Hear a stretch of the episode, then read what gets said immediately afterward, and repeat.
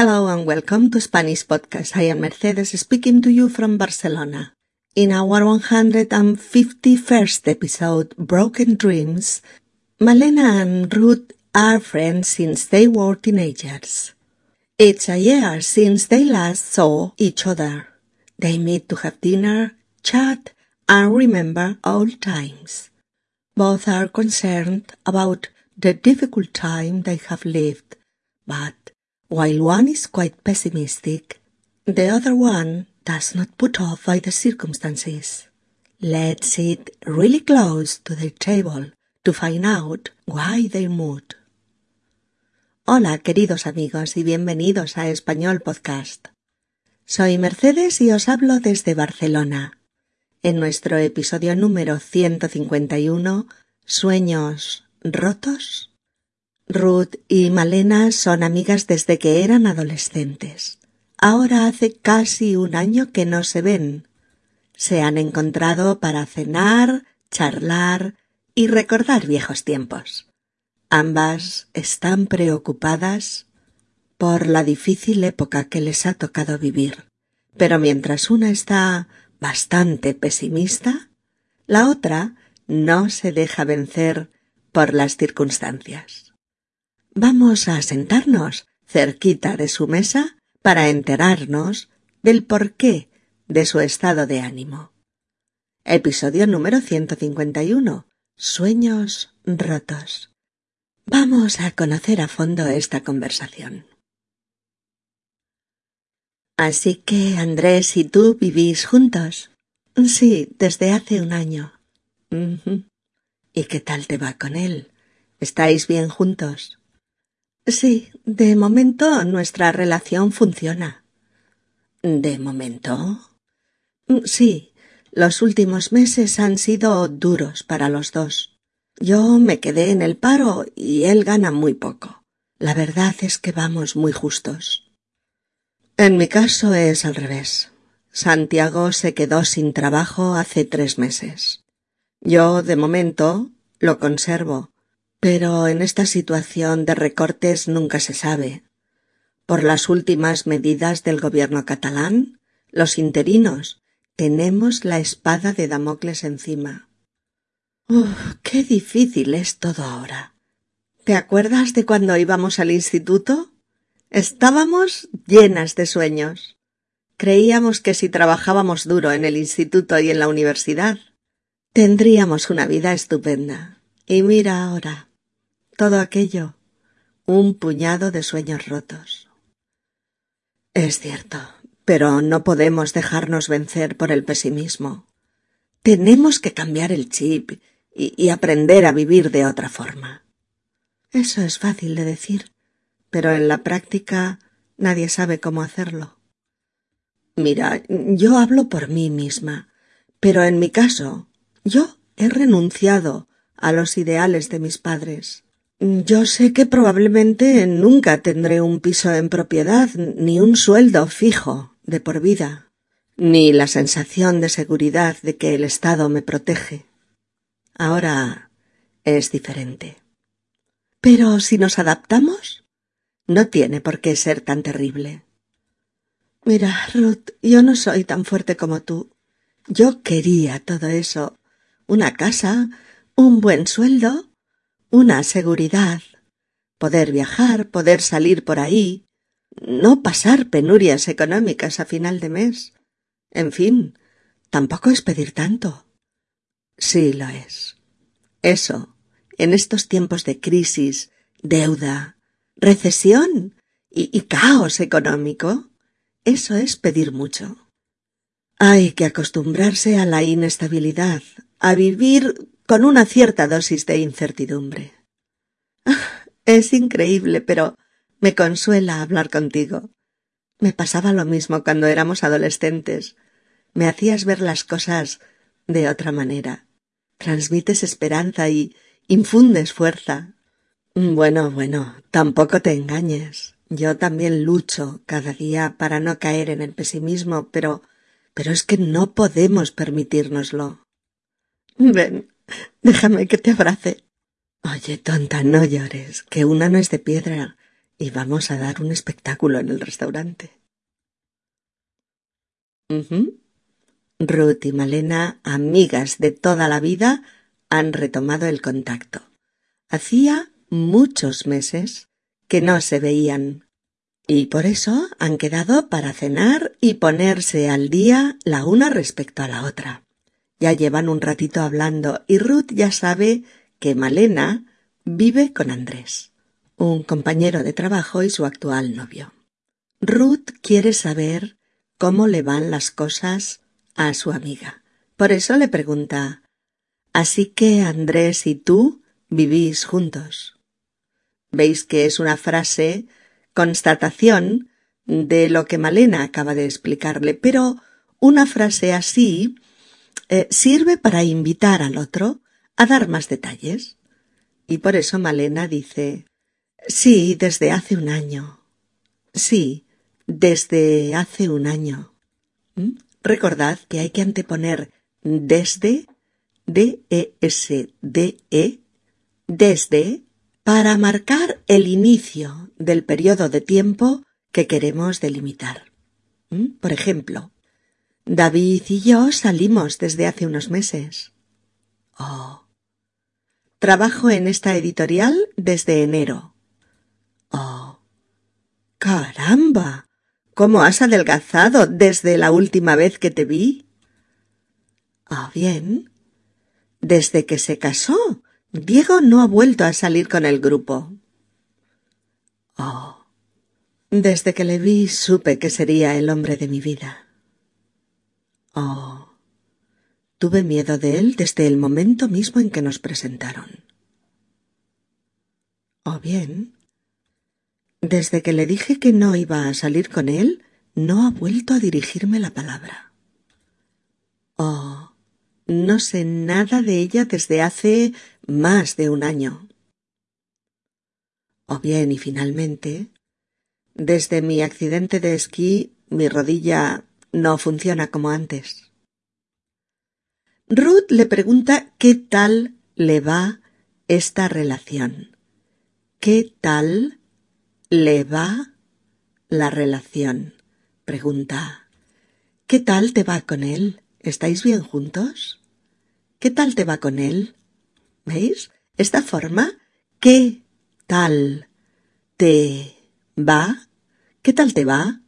Es muy común en español para preguntarle al otro eh, si las cosas le van bien, pues en una relación, en un trabajo o en la vida en general.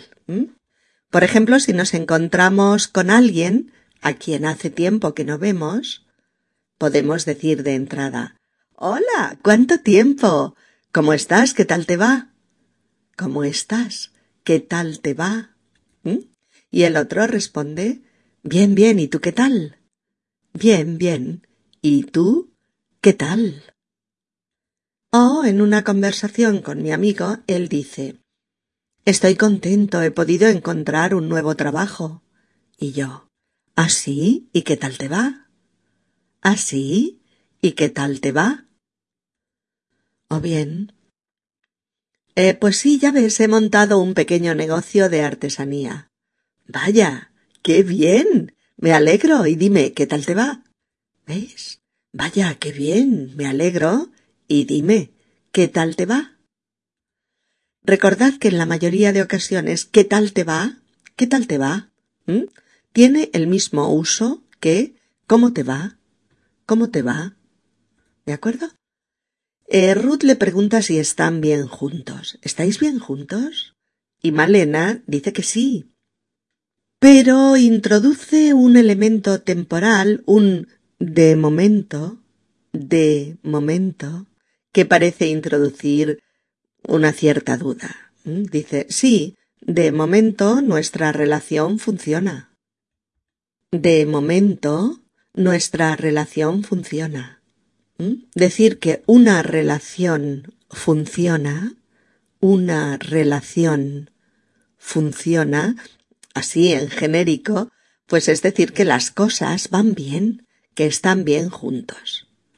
Pero Ruth se fija en ese pero, ¿eh? en ese de momento, de momento que normalmente uno no suele añadir si prevé que su relación será para mucho tiempo, ¿no?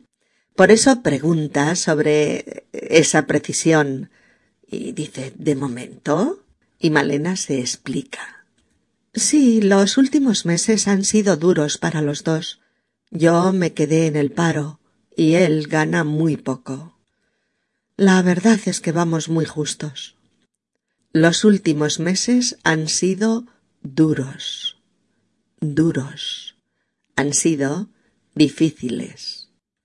Han aparecido problemas que han dificultado, pues, su convivencia. El primero de esos problemas es que Malena se ha quedado en el paro. Se ha quedado en el paro, es decir, ha perdido su trabajo. ¿De acuerdo? Ha perdido su trabajo. Desafortunadamente, en estos terribles tiempos de, de corrupción y de recesión, mm, de endeudamiento extremo, ¿no? De inestabilidad laboral y económica, oímos constantemente esta desgraciada frase. Me he quedado en el paro. Me he quedado en el paro. ¿Mm? quedarse. Q-U-E-D-A-R-S-E es un verbo pronominal. Quedar más se. Quedarse. ¿De acuerdo? Eh, que nos habla de un cambio de estado. Fijaos, ¿eh? Un cambio de estado. Es decir, se estaba de una manera, pasa algo y se está ahora de otra manera diferente. ¿Mm? Se estaba trabajando, te han despedido y te has quedado, te has quedado sin trabajo. Te has quedado en el paro. Te has quedado en el paro. ¿Lo veis? Antes tenías trabajo, ahora no, lo has perdido. Y te has quedado en el paro. Te has quedado en el paro. Ya sabéis que lo hemos tocado en otros episodios, pero lo vais a oír mucho en español indicando un cambio de estado, de algo o de alguien, como en estos ejemplos. Eh, cuando Amanda me ha dicho que se casaba con Juan, me he quedado de piedra. ¿Oh? Me quedé atónita cuando mi hijo me comunicó que se marchaba de casa para vivir solo o bien, con los recortes del gobierno, los funcionarios nos quedamos sin paga extra esta Navidad. ¿Oh? Después del accidente, Boris se ha quedado con menos movilidad en el brazo izquierdo. Oh. Le he dicho lo que pensaba de ella y me he quedado muy tranquila. O bien, me he quedado inmóvil cuando he visto a mi ex entrar en la misma tienda que yo. O también toda la ciudad se quedó sin luz después de la tormenta. O toda la sala se quedó en silencio cuando apareció el acusado. O bien el niño se quedó sordo a causa de unos antibióticos que le pusieron para curarle una infección. Oh, pobre mujer, se ha quedado viuda muy joven y con tres hijos a su cargo. Oh, también, estoy muy contenta, me he quedado embarazada cuando más lo deseaba. Oh, finalmente, me quedé muy sorprendida con la noticia de que la empresa iba a cerrar, etcétera. Bien, pues eso es lo que decía nuestra amiga. Me he quedado en el paro. Me he quedado en el paro. El paro, paro, P, A, una R, O, paro, como su propio nombre lo indica, es el paro, el cese de las actividades eh, o de la actividad laboral. ¿De acuerdo? La pérdida del trabajo o la falta de trabajo es parar de trabajar de manera forzada, claro, no voluntaria. Esta idea se expresa con dos frases muy, muy conocidas. Me he quedado en el paro o me he quedado sin trabajo. ¿Os fijáis? Me he quedado en el paro o me he quedado sin trabajo. Oiréis tanto la una como la otra. Es quedarse en el paro, quedarse sin trabajo, quedarse sin empleo, perder el trabajo o perder el empleo. ¿Los decimos un poquito más rápidos? Venga. Quedarse en el paro, quedarse sin trabajo, quedarse sin empleo, perder el trabajo o perder el empleo. ¿Mm? Malena además añade, y él gana muy poco, y él gana muy poco. Cuando hablamos de ganar, G-A-N-A-R,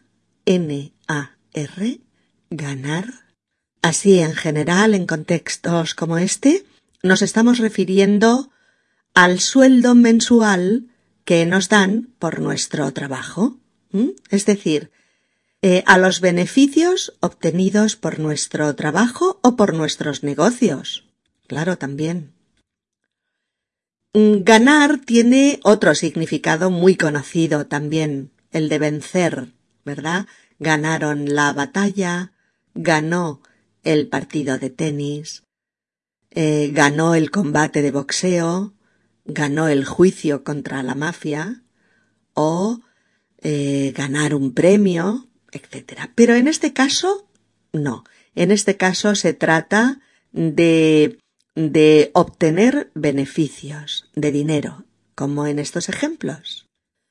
Ganó muchos millones a la lotería. O ganó un coche en una rifa benéfica. O ganó mucho dinero en América y volvió a España forrado. O bien, invertiré en bolsa y ganaré un dinero extra. ¿Veis? Cuando estamos en un contexto en el que hablamos de empleos, de trabajo, de formas de vida, de sueldos, decimos simplemente gana mucho o gana poco. Marisa gana poco. ¿Mm? Lola gana mucho. O Manuel vive muy bien, gana mucho. O Álvaro va muy justo, gana muy poco. ¿Veis? En estos ejemplos la referencia es muy clara. Nos referimos al sueldo. Al sueldo, al dinero mensual obtenido por tu trabajo o con un negocio. Obviamente en estos casos se elide el sustantivo dinero. Es innecesario nombrarlo, porque ya sabemos que nos estamos refiriendo a él. ¿Mm? Solo se dice cuando queremos enfatizar esas ganancias. Por ejemplo, eh, sí, sí, José ha ganado muchísimo dinero con su negocio inmobiliario. Oh, Teresa ganó una fortuna cuando era joven. Se dedicaba a la compraventa de objetos de arte de dudosa procedencia. Pero si hablamos en general, recordad, solo usamos el verbo. Hombre, no estoy muy contenta con este trabajo. Son diez horas diarias y gano muy poco. O es un trabajo duro, pero gano lo suficiente para mantener a mi familia y pagar la hipoteca. Por eso Malena añade la verdad es que vamos muy justos. Vamos muy justos. El asunto de ir justos de dinero, justo es J-U-S-T-O. En este caso, ir justos de dinero. Mm, se me ha ido el santo al cielo. Ah, exacto. Estamos hablando de que la expresión entera es ir justos de dinero, pero como estamos hablando de ello, ya se entiende al cien por cien si digo solamente vamos muy justos. Vamos muy justos. Cuando algo está justo es que no sobra nada, ni un ápice. Si vas justo de dinero es que tienes las cuentas hechas al céntimo y no te puedes permitir ningún extra, ningún capricho, ni ningún gasto que no esté planificado. Eso es ir justos o ir muy justos. Tener el suficiente dinero como para cubrir eh, los gastos básicos de alimentación y vivienda y poco más, poco más. Por eso se dice que a alguien le sobra el dinero cuando vive sin estrecheces y puede permitirse extras. Es decir, todo aquello que no es básico, ocio, salidas, restaurantes, vacaciones, lujos, caprichos, etc. Y se dice que a alguien le falta dinero cada mes, le falta, cuando no tiene ni siquiera lo básico para sobrevivir. ¿Veis la terminología? Igual que en otros contextos se usan estos términos. Sobrar, sobrar, tener de más, ir justo, ir justo, tener lo suficiente pero poco, o faltar, faltar, no llegar a lo básico. Eh, retomemos nuestro diálogo. Esto. Ruth le explica a Malena que en su pareja pasa lo mismo, pero al revés. Es su novio, Santiago, el que se ha quedado sin trabajo hace tres meses.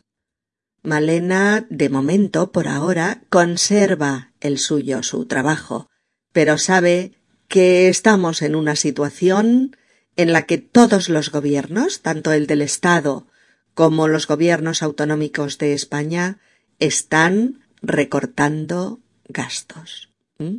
Están haciendo recortes, recortes. Recordad, amigos, que el concepto de recortes está muy explicado, ampliamente explicado, eh, al final del episodio 147, Zapatero Monamur. Y mm, por eso eh, Ruth dice que con esta política de recortes nunca se sabe, nunca se sabe. Esta frase, nunca se sabe, expresa duda. Es muy común, muy, muy común. Nunca se sabe. Expresa duda. Hace referencia a que no se puede predecir lo que pasará en el, futuro, en el futuro. Ya se verá. Por eso Malena dice que de momento conserva su trabajo, pero con la política de recortes, en este caso del gobierno eh, autonómico de Cataluña, pues nunca se sabe. Es decir, puede ser que conserve su empleo o puede ser que los recortes la afecten y la despidan de su trabajo, es decir, se quede sin trabajo. Ruth menciona su trabajo como interina en estos momentos, como interina. I-N-T-E, una R, I-N-A. Interina. En un trabajo, un interino es como como un sustituto, digamos. Es alguien que está haciendo el trabajo de otra persona que no está, o está haciendo un trabajo para el que falta alguien. Por lo tanto, es una situación laboral, temporal, y no definitiva, pues, claro. Es cierto que muchos interinos pasan después a ocupar esa plaza laboral y la hacen definitiva. Pero con la actual crisis económica y a raíz de los recortes económicos y sociales que están haciendo todos los gobiernos, la situación de los interinos se ha vuelto más inestable aún, y se rumorea que en breve muchos de ellos se quedarán sin ese trabajo y sin la posibilidad de tener un empleo estable en el tiempo. Por eso Ruth dice los interinos tenemos la espada de Damocles encima. Los interinos tenemos la espada de Damocles encima. Mirad amigos, yo no sé si esta frase hecha existe en otras lenguas, pero en español se dice mucho, se dice constantemente cuando existe un peligro inminente o cuando hay eh, una amenaza probable para alguien o para o para alguna situación. ¿Mm? Eh, es una idea un poco mm, de cariz catastrofista. Algo que va a suceder me va a perjudicar. Eh, esa es la idea. Inicialmente, el significado se, se vinculaba más con personas que tenían, por ejemplo, un gran poder, ¿no? Y a quien acechaba un peligro insalvable. Pero mm, en la actualidad se usa como explicábamos al principio, es decir, hace referencia a cualquier persona que pueda ser víctima de una situación eh, muy, muy desfavorable o, directamente desgraciada. Hay que hacer un matiz, un matiz. Cuando alguien dice que tiene una espada de Damocles encima, ¿eh? está diciendo que hay un peligro que le acecha, sí, sí, pero un peligro persistente. Persistente. ¿eh? Es un peligro que está ahí y no se va. Puede que la desgracia sobrevenga o no, pero cuando decimos que tenemos una espada de Damocles encima, hablamos de una amenaza constante. Y así es, efectivamente, Ruth tiene esa espada de Damocles encima. La posibilidad más que probable de que el gobierno catalán siga aplicando su política de recortes y muchos de los actuales interinos se queden sin su puesto de trabajo. Terrible. Por eso Malena suspira diciendo Qué difícil es todo ahora. Qué difícil es todo ahora. ¿Mm? Y recuerda cuando sus esperanzas eran como certezas, no entrañaban duda alguna sobre su futuro. Por eso dice ¿Te acuerdas de cuando íbamos al instituto? Estábamos llenas de sueños. Creíamos que si trabajábamos duro en el instituto y en la universidad, tendríamos una vida estupenda. Y mira ahora, todo aquello, un puñado de sueños rotos. Así se dice cuando uno ve el futuro de color de rosa. Está lleno de sueños y cree que su esfuerzo superará cualquier dificultad. Ellas dos creían que tendrían una vida guapa. Para eso estaban estudiando mucho y duro, tanto en el instituto, en la educación secundaria obligatoria en España, de los 12 a los 16 años, como en la universidad, de los 17 en adelante, para tener una vida estupenda. Sin embargo, ahora, aquellos sueños se han hecho añicos. Son un puñado de sueños rotos. Ella dice, y mira ahora todo aquello, un puñado de sueños rotos. Fijaos, el sueño son las ganas de dormir, y también, y también el acto de dormir en sí mismo, ¿vale? Y también un sueño, un sueño es la representación de imágenes en tu mente mientras duermes. Pero además, los sueños los sueños tienen este otro sentido, es decir, son los deseos y las esperanzas que tenemos en un momento dado, más allá de si se harán o no realidad. Sin embargo, Ruth reacciona rápidamente a este estado de pesimismo de Malena. Ruth no niega que la situación es crítica, pero cree que no hay que dejarse vencer por el pesimismo, por la tristeza o por la angustia. Ella cree que hay que hacer un esfuerzo enorme, enorme, y empezar a ver las cosas de otra manera. Por eso dice Es cierto, Pero no podemos dejarnos vencer por el pesimismo. Tenemos que cambiar el chip y aprender a vivir de otra forma. No podemos dejarnos vencer por el pesimismo. ¿Mm? No podemos dejarnos vencer por el pesimismo. Si te dejas vencer, el pesimismo gana, te invade y te anula. Si no te dejas vencer por él, tienes otras opciones para salir adelante. Malena protesta porque cree que eso son palabras.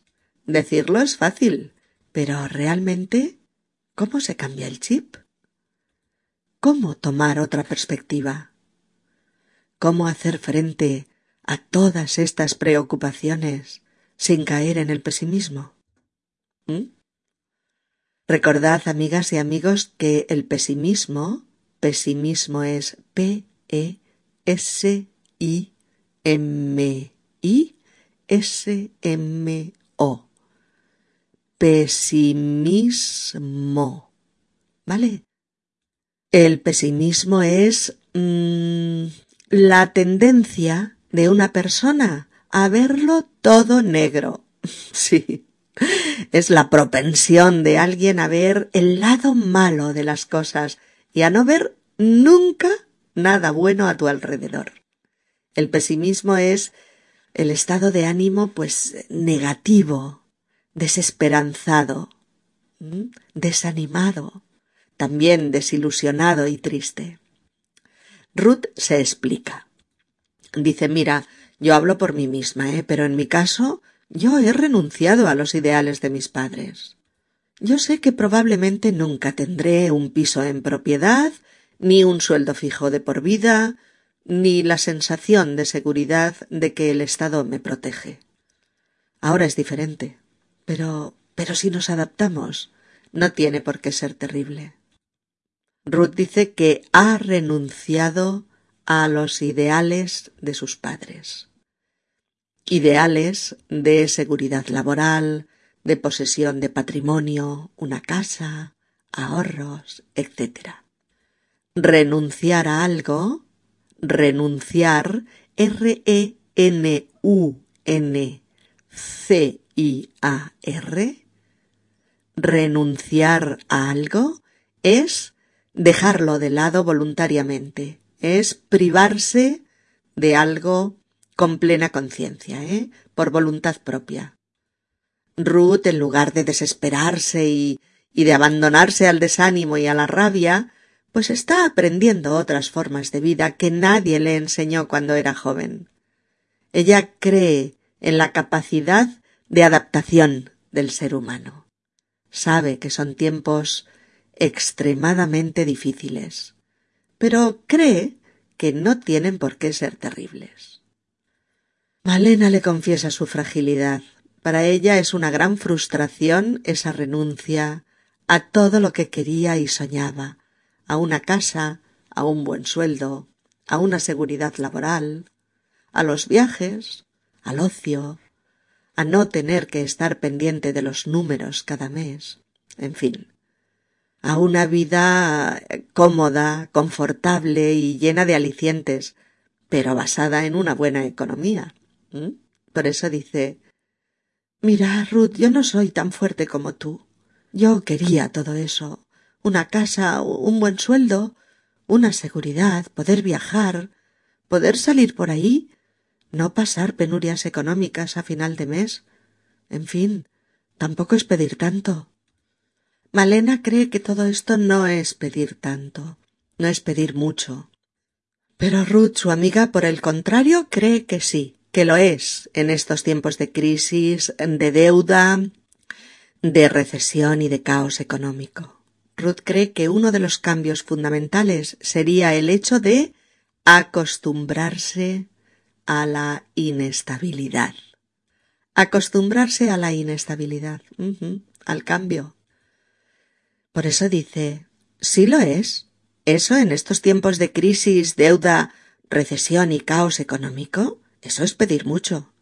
Hay que acostumbrarse a la inestabilidad, a vivir con una cierta dosis de incertidumbre. Fijaos, es interesante lo que dice. Es verdad que los humanos estamos más preparados eh, psicológicamente para la seguridad que para lo contrario. Pero en este esfuerzo de adaptación que hay que hacer ante lo que nos está tocando vivir, una buena estrategia es acostumbrarse a que las cosas no son seguras. Ni el trabajo, ni las propiedades, ni el patrimonio, ni, ni casi nada, la verdad. Pero pensarlo es en sí mismo terapéutico. De lo contrario, le veremos las orejitas a la desesperación y sus efectos nos aniquilarán. Y eso no lo creemos nadie, ¿no? Malena acepta el hecho de que hablar con su amiga eh, Ruth la consuela, porque le transmite esperanza y le infunde fuerza. Y Ruth le dice, no obstante, que no se engañe, que para ella tampoco es fácil, que. Bueno, bueno, tampoco te engañes. Yo también lucho cada día para no caer en el pesimismo, pero es que no podemos permitírnoslo. ¿Os fijáis en cómo lo dice? ¿Sí? caer en el pesimismo. Eso no podemos permitírnoslo. Sin los pronombres sería nosotras no podemos permitir a nosotras mismas caer en el pesimismo. Pero es no podemos permitirnos lo. O sea, permitir a nosotras caer en ello, en el pesimismo. Permitir a nosotras eso. Permitirnoslo. Permitírnoslo aunque os parezca difícil, repetidlo un poquito para priorizar este tipo de formas que llevan incorporados los pronombres. ¿eh? No podemos permitírnoslo. Bueno, Malena, emocionada, le dice, déjame que te abrace. es un abrazo de cariño, de amistad, de solidaridad, de emoción ante las palabras que están saliendo de sus bocas de aceptación de una madurez marcada por unos tiempos difíciles. Es un abrazo de consuelo, de confianza con tu amiga del alma, un abrazo que da fuerza, que anima a buscar otras vías de supervivencia.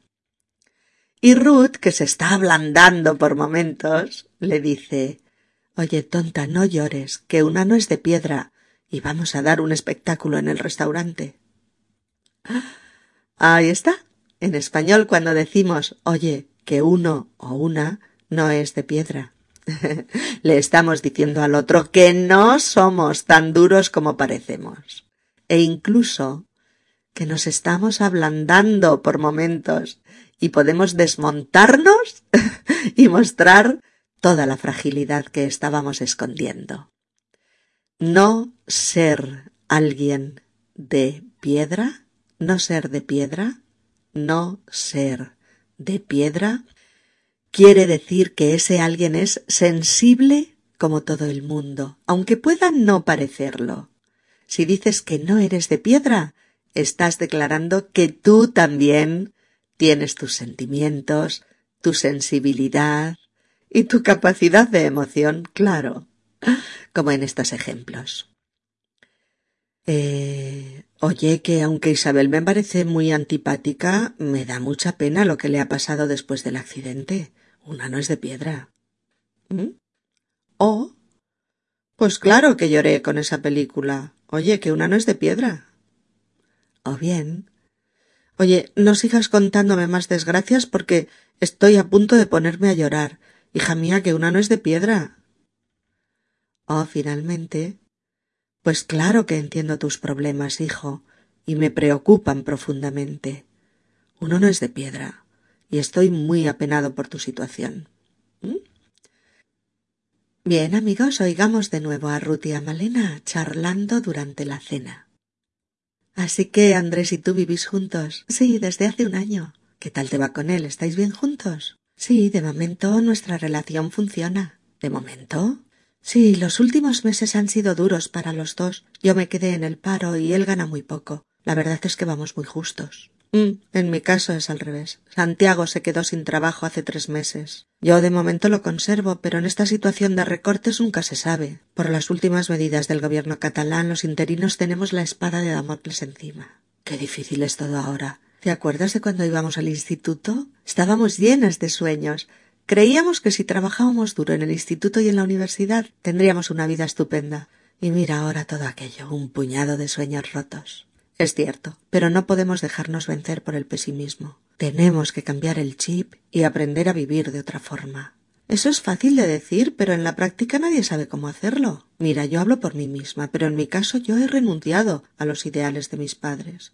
Yo sé que probablemente nunca tendré un piso en propiedad, ni un sueldo fijo de por vida, ni la sensación de seguridad de que el Estado me protege. Ahora es diferente, pero si nos adaptamos no tiene por qué ser terrible.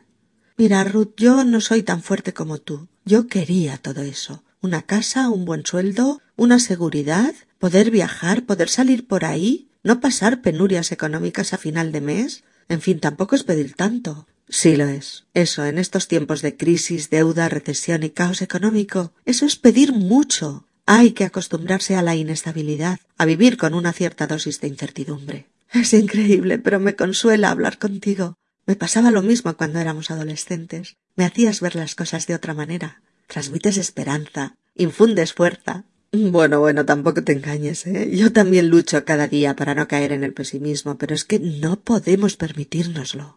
Ven, déjame que te abrace. Oye, tonta, no llores, que una no es de piedra y vamos a dar un espectáculo en el restaurante.